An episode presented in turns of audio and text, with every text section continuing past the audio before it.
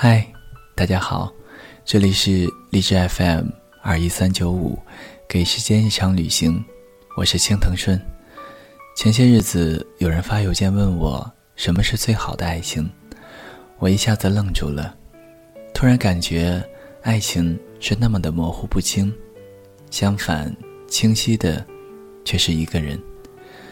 记得安妮宝贝在她的文中将最好的爱情写成了一种理想。和愿望，在路途上想起爱情来，觉得最好的爱情是两个人彼此做个伴，不要束缚，不要缠绕，不要占有，不要渴望从对方身上挖掘到意义，那是注定要落空的东西。而真正的爱情，应该是我们两个人并排站在一起，看看这个落寞的人间。虽然他写的让我读完无限的向往和渴望，但冷静下来，觉得这些根本就是只存在于无数人心中的幻想而已。我不知道有多少人，或是多少情侣敢说：“我让爱情自由，我不想去占有。”至少爱情中，如果我的恋人对我说他不想占有我，我会很在意的。也会很生气的，这很可能是他爱的不够真，爱的不够深。爱情中的男女绝对是有占有的欲望，我爱你，我就要占有你，你只属于我。其实，我们每个人的内心都希望有这么一个人对自己说着这样的话，因为这就是爱情。只是我们误解自由。曲解了占有，美好的爱情需要给彼此相对的自由。绝对的自由只会让自己后悔和痛苦。爱情的唯一性、排他性和自私性早已决定，爱情只属于两个人。占有不是囚禁和跟踪，而是占有一个人的心。爱情总是相对自由，彼此占有。如果你要问什么是最好的爱情，我只能罗列我所知道别人认为的最好的爱情。有人说，最好的爱情是在最恰当的时间、最合适的地点，遇到一个最温暖而对的人。有人说，最好的爱情是不在乎天长地久，但愿曾经拥有，轰轰烈烈的爱一场，便是最好的了。有人说，最好的爱情就像一颗琉璃；有人说，最好的爱情是举案齐眉，相敬如宾；而我说，最好的爱情是每天能看到一对牙刷，整齐的插在水杯里。当我在想最好的爱情时，忽然想起曾经写的一篇游记：世界上没有最美丽的风景，一个“最”字。是很难说的，无论是人还是物，是没有最字可言的。道家言阴阳持衡，物极必反，凡事都没有绝对的。极致的东西就预示着灭亡，爱情也是如此。昔日司马相如在卓文君家的堂前大唱：“凤兮凤兮归故乡，遨游四海求其凰。”有艳淑女在闺房，视尔人遐，独我长。一首闻名于世的《凤求凰》，打动了才女卓文君。当夜，这位奇女子便和司马相如私奔了。之后，他们逍遥快活，本以为就这样一直的快活下去，结果司马相如却又爱上了另一个才女。卓文君的爱情一度被幻灭，于是他做了与凤求凰一样有名的《白头吟》，诗中表明了自己对爱情的忠贞和无奈，以及对司马相如的深情。他写道：“闻君良有意，故来相决绝。”可见爱情的自私性、排他性，三心二意的爱情终究是不行的。最后，他伤心地写出：“愿得一人心，白首不分离。所有爱情中的美好，都比不上一个愿意和你白头到老的人。也可以说，如果有一个愿意一直陪伴你、一直照顾你、愿意携手白头的人，那才是最重要的，而不是要求最好的爱情。爱情只是一种追求，它从来没有答应，没有标准，也没有尺度，它根本无需这些所谓的标签。好与不好，只有你自己知道。没有最好的爱情，亦如没有最美的风景，只有待你更好的人。所以，在我的脑海里，爱情越来越模糊了，因为爱情的形式太多，爱情的种类太多，我根本分不清。但我的脑子里总是有那么一个人，一个可以携手相伴的人，这个待我好的人，便越来越清晰了。也许。最好的爱情，不是一场奢华的婚礼，不是一张美丽的容颜，也不是一次刻骨铭心的旅行。在我看来，是和一个待自己好的人，平静地走在满是落叶的街道上，拉拉手，贫贫嘴，让平淡生活中的无数个小事构造两个人的世界，愉快或者不愉快，争吵或拥抱。哭泣，或微笑，冷战或嬉笑，所有的一切都是两个人一起创造出来的，而且他们都无法让你们分开。在每个起床后的清晨，在每个睡觉前的夜晚，两个人轻轻地拿起一对牙刷，互相为对方挤牙膏，然后刷完再插回去，以此来结束一个美好。或糟糕的一天。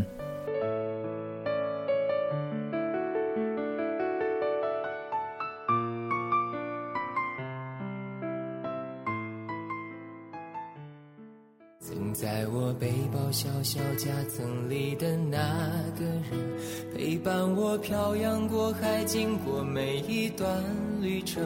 隐形的稻草人，守护我的天真。曾以为爱情能让未来只为一个人，关了灯依旧在书桌角落的那个人，变成我许多年来纪念爱情的。标本消失的那个人，回不去的青春，忘不了爱过的人，才会对过往认真。只愿得一人心，白首不分离。这简单的话语，需要巨大的勇气。没想过失去你，却是在。最后，你深深藏在我的歌声里，只愿得一人心，白首不分离。这清晰的话语，嘲笑孤单的自己，盼望能见到你，却一直骗自己。遗憾你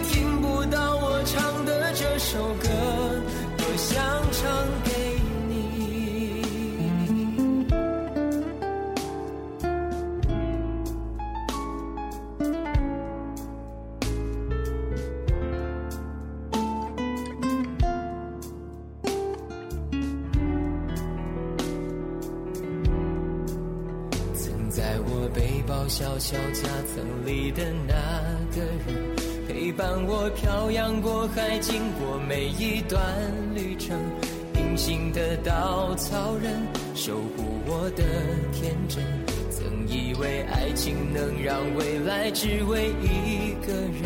关了灯，依旧在书桌角落的那个人。成我许多年来纪念爱情的标本，消失的那个人，回不去的青春，忘不了爱过的人，才会对过往认真。只愿得一人心，白首不分离。这简单的话语，需要巨大的勇气。没想过失去你。只是在骗自己最后你深深藏在我的歌声里只愿得一人心白首不分离这清晰的话语嘲笑孤单的自己盼望能见到你却一直骗自己遗憾你听不到我唱的这首歌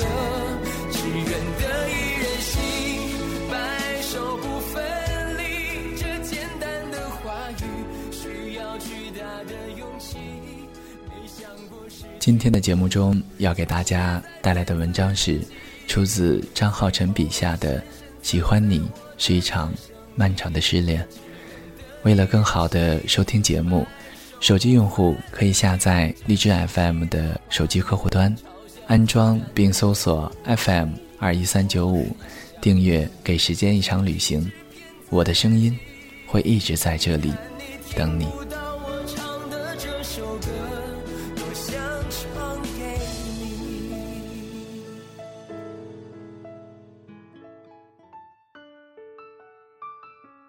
Z，事到如今，你一定会感激，在这不长的生命中，可以遇见一个闪闪发光的人，是多好的事儿吧？就算你们没有在一起，也至少把他当过信仰一般遥远的爱过，这青春就无悔了吧？Z，你常说自己没有什么拯救人类的本领，但可以给一个人幸福。零九年，我们大二，你跟他在网上认识，他在上海同济大学读书，喜欢玩网游、做设计。那个时候的你特别傻，因为要跟得上他贫嘴的频率，于是从书本、电视剧、BBS 里学了好多损人的话。你一边抱怨游戏里那些难看的人，一边跟他玩得不亦乐乎。当你抱着笔记本冲到我寝室楼下，急匆匆地问我如何用 PS 把他的头像放在绿巨人身上时，我就知道，你喜欢他的程度应该接近沸点了。但是你们并没有在一起，原因可能是你这个另类的胆小白羊座，因为不确定对方的心情而不敢表白。当然，我一直认为根源是他不爱你，所以才舍得暧昧。因为他跟你是老乡的关系，于是，在大二的暑假，你们第一次见面。头天晚上，你给我打了很多次电话，说睡不着。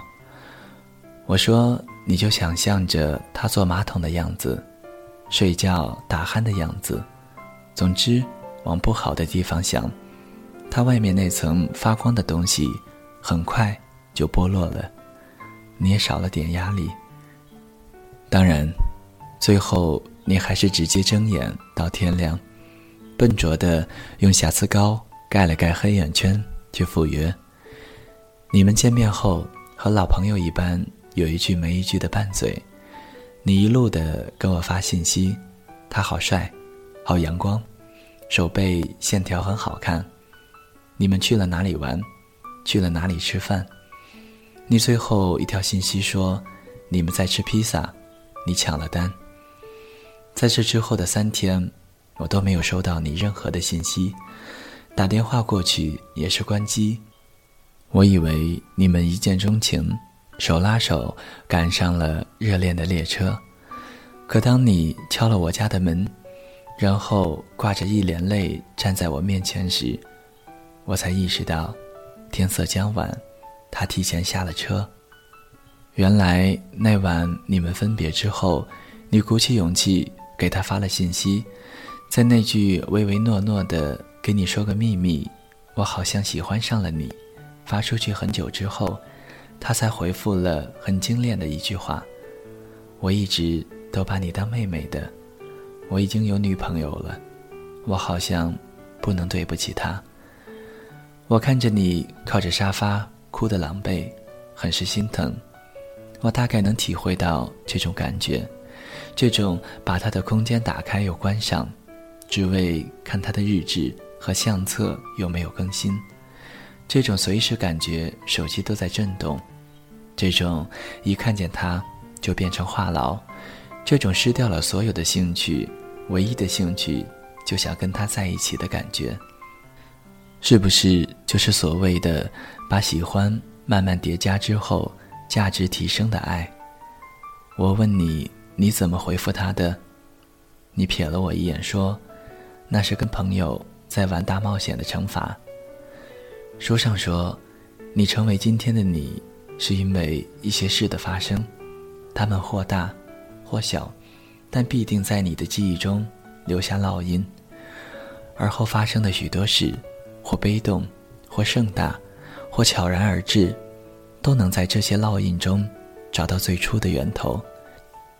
你对他。开始了一场以十九岁为起点的漫长暗恋。每个男生，包括我自己，很多时候难以区分暧昧的界限。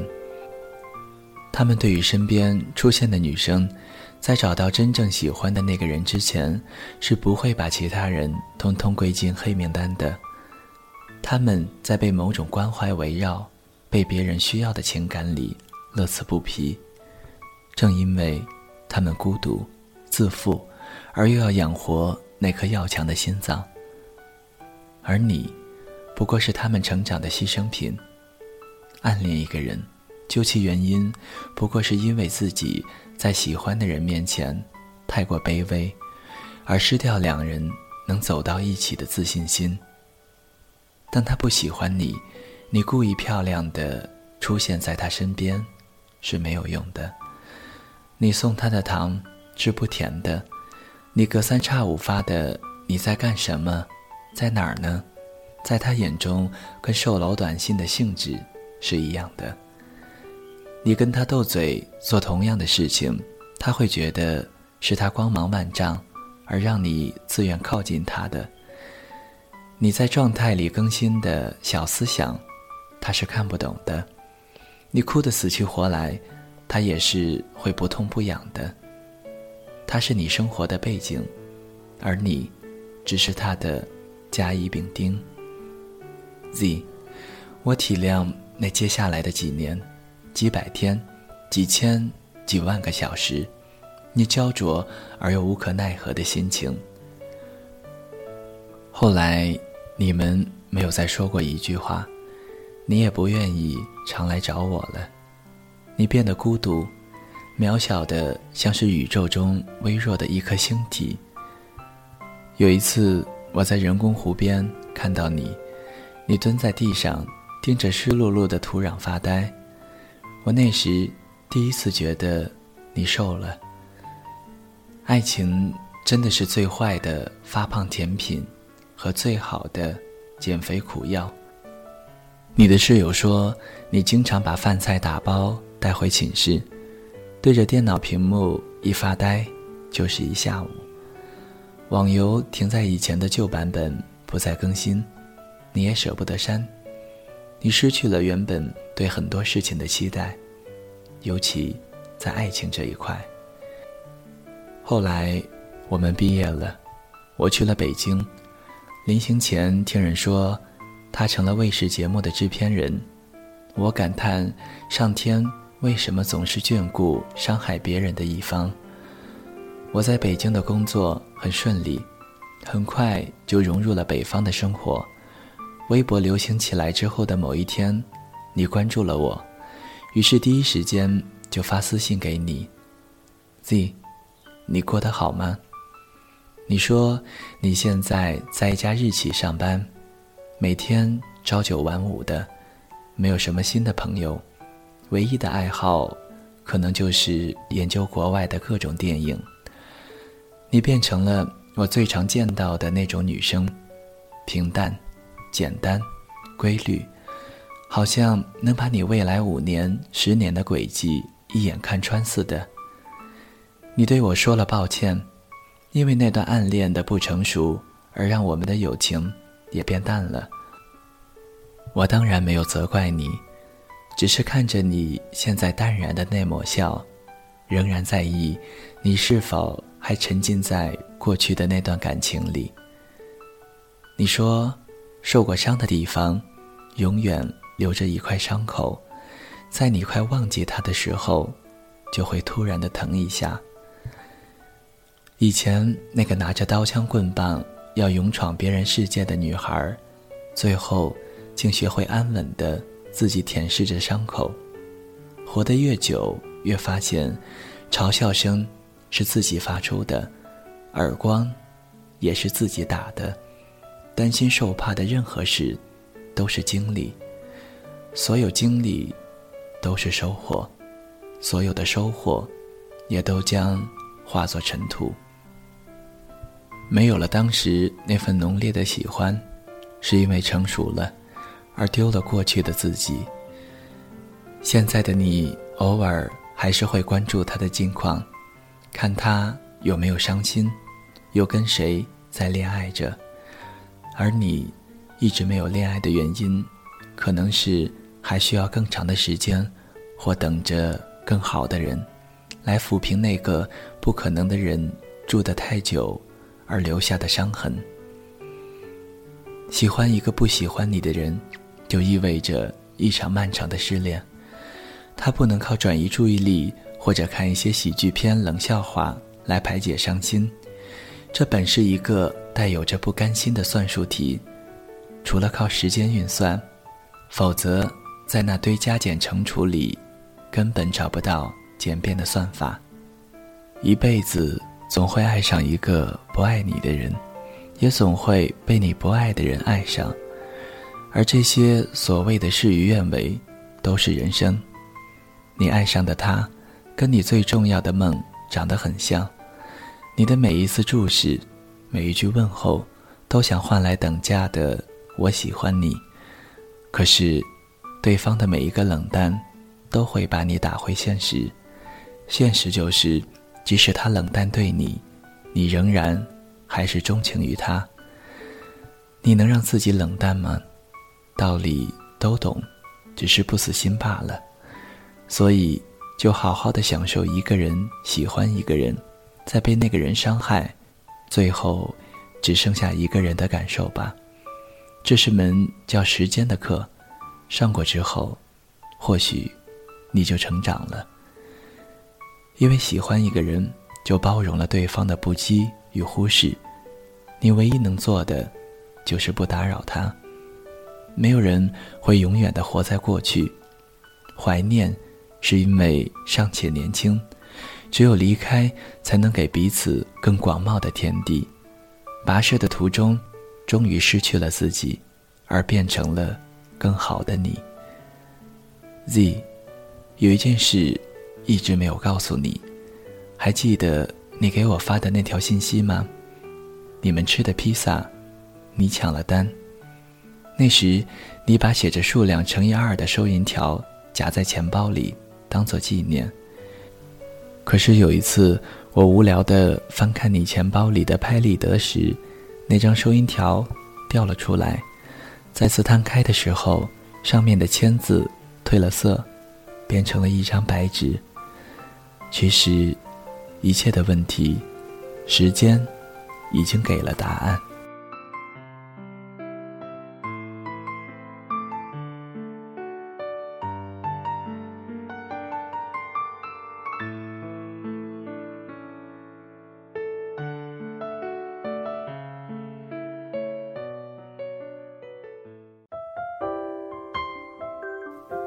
谁的声音，清唱婉转流年？谁的双手挽起千年不变的誓言？用音乐品味生活，用音符记录感动。我的声音会一直陪伴在你的左右。